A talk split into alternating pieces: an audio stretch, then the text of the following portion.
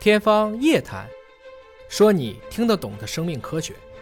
天方夜谭，说你听得懂的生命科学。各位好，我是向飞，为您请到的是华大集团的 CEO 尹烨老师。尹老师好，小飞同学好，我们一边聊着减肥，一边聊着美食啊哎， 诱惑着大家。如果大家去兰州的话呢，说哎，来一碗兰州拉面吧，可能兰州人跟你说我们兰州不吃这个，兰兰州主要没有兰州拉面，兰州就叫牛肉面，哎对人家不叫兰州就拉面没。有一个食物叫兰州拉面，就像加州也没有牛肉面啊。但是在西北有一种特殊的美食叫浆水面，对我不知道朋友们吃过没有啊？嗯，我去西北的时候吃过，啊我还挺喜欢那个味道的。啊，但有些人不接受啊，有些人是感觉像喝北京豆汁儿一样，说有一种哎怪味儿。是啊，但我喝的是一种清爽的那种感觉。嗯，那么现在就是我们兰州的科学家，来自于兰州大学生命科学院的李祥海教授领衔。整个研究团队呢是在《肠道菌群》期刊上发表了一个重要的成果，竟然就是从传统美食，据说是，呃，从秦朝传下来的浆水面当中，这个浆水里边发现了一种新的益生菌，啊而这种益生菌呢，对于降低尿酸呢、很多人痛风不就是尿酸过高嘛，对对吧？是的对降尿酸有很好的作用嗯啊！这传统美食立了大功了。今天呢，请野老师给我们分享一下这篇研究。其实非常多的民族如果有悠久的饮食习惯的话，大家都会发展出自己的发酵食品，像这个西欧、北欧喜欢吃奶酪，嗯，像这个朝鲜族会做自己的泡菜，日本有自己的纳豆啊，大家都会做这样的一些发酵食品。东北我们的酸菜，啊，酸菜啊， 包括其实这个豆汁儿啊嗯等等，它里面都都或多或少用到了发酵啊。这个发酵其实是最基本、最古老的利用微生物嗯来去改造我们食材的一个方式。但吃发酵食品呢，有一个说不上是副作用吧，但是大家其实有时候聊起来呢，也都会会心一笑，就是会成瘾。啊，对哦，哎，是对哦，是，会成瘾，尤其是在于你如果我们有时候故土难离，越你到老的习时候惯了的时候，越想去补那个东西啊，就你为什么爱吃泡菜啊？你为什么爱吃酸菜啊？从小吃的，会不会是本身这些发酵食品当中的益生菌，你一块儿吃到肚子里了，就是这个意思。在你体内定植了？没错，或者说它在不停的给你补充你想要的那个益生菌，嗯进而调节你的各种各样的状态。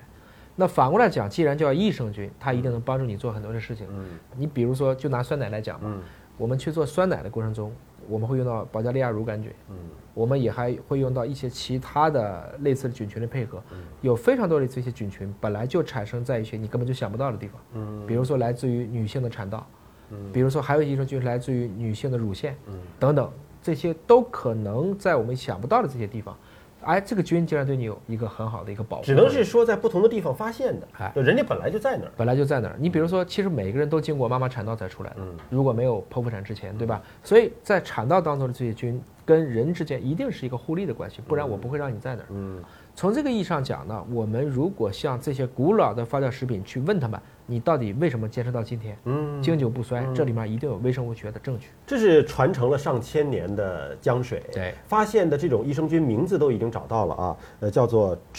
JL 三发酵乳杆菌哎的，这是样他的就自己自己命的名，自己啊命名了自己命名。对，我可觉得以也只有兰州的科学家会从兰州美食当中去寻找这样的一种益生菌吧没。错啊，或者说今天工具到了，我可以去肆意的，嗯，因为成本低了嘛，我就可以把我以前很多想做的事情拿来都一个个给检查出来，然后如果能分离出来这些好的可以用于产业转化的菌呢，这不也挺好嘛？就可以完成我从科研到产业的这样的一个闭环。所以，我们说在科学研究上呢，中国人有自己的优势，哎就是我们有传承几千年的一个历史文化，包括我们的美食。对，那从这个里边，恐怕很多的研究，西方的科学家们不会去研究的，他都不知道这个东西，是对吧？是这样子啊你浆水这个东西，你说你找个欧美人，他知道这是什么东西吗？是那么只嗯有东方的中国的科学家会从这里边去做一些新的发现，对而这个新的发现呢，对于现在可以说越来越年轻化，又没有什么特别好的治疗方式的痛风，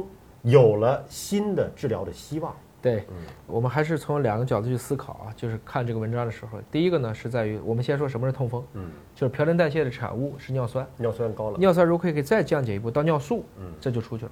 但是如果尿酸不能到尿素会怎么样呢？那怎么样呢？循环不好的地方它就会结晶，哦啊这个结晶你可排以泄不掉，就在关节结晶了。嗯就在一些循环不好的地方，比如说我们特别怕的就是脚部对，啊，这个踝部这些东西如果结晶了，都在关节，它特别痛啊。你可以想象，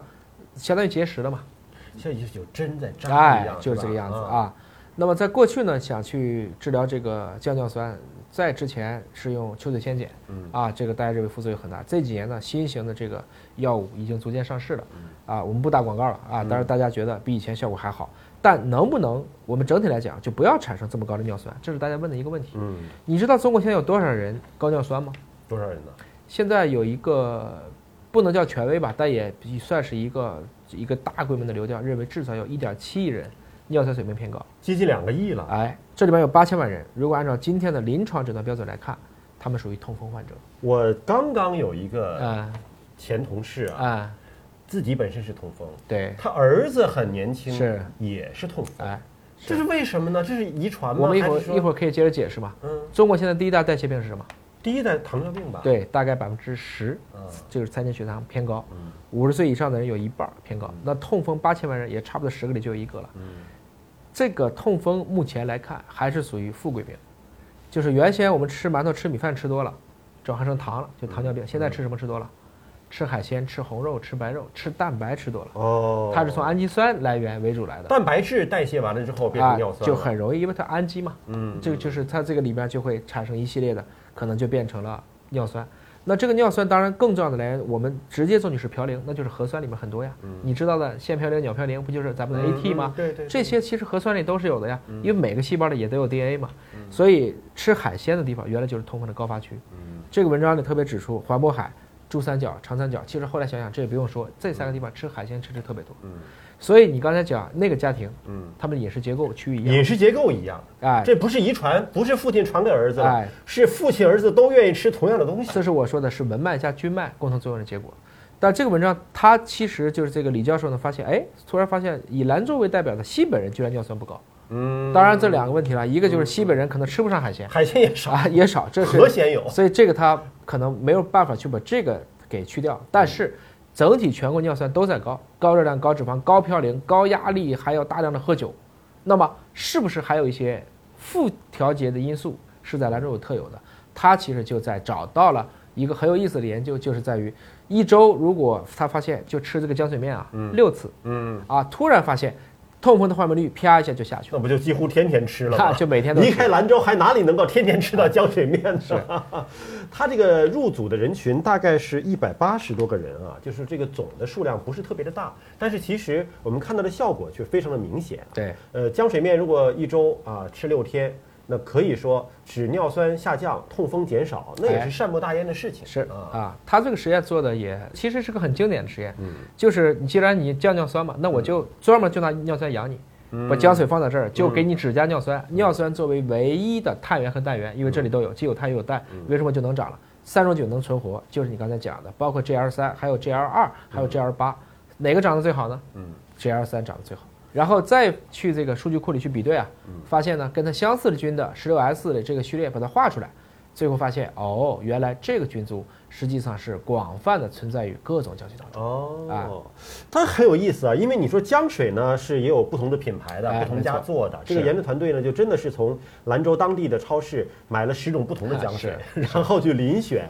去分析，发现啊这种益生菌原来是在各个品牌的浆水里面都存在。你反过来讲呢，如果它单一的去降解尿酸，那么也就是说它必须是一个对尿酸降解频率最高、长得最旺盛的对，最后获得了竞争优势。所以这些兰州各个浆水，它也是觉得吃哪个浆水更好啊？有些人可能吃二十碗，有些人可能吃六碗，所以这个菌就作为它浆水的一个核心竞争力，就等于我们去喝酸奶了。但它如果发现了这个特定的益生菌对于降尿酸是有效的，啊、是否能够单独把它提取出来做这就成是药片？嗯这就是非常重要的一个要素，就是他这里发现这个浆水当中的这个 GL 三的益生菌要完胜酸奶当中以前一个著名的 XS 十四菌，然后他自己也做了一下，他确实就是按我们刚才嗯讲的，就把尿酸变成了这个一个是尿囊素，一个是尿素，嗯这个时候你人家就可以把它按照液体的方式排泄掉了，嗯所以它在老鼠的高尿酸模型当中也得到了一个验证。那下一步其实就是可以把它做成益生菌，甚至如果可以添加到保健品名录或者是药名录里嗯当中，实际上可以作为，比如说就放到酸奶里去。嗯，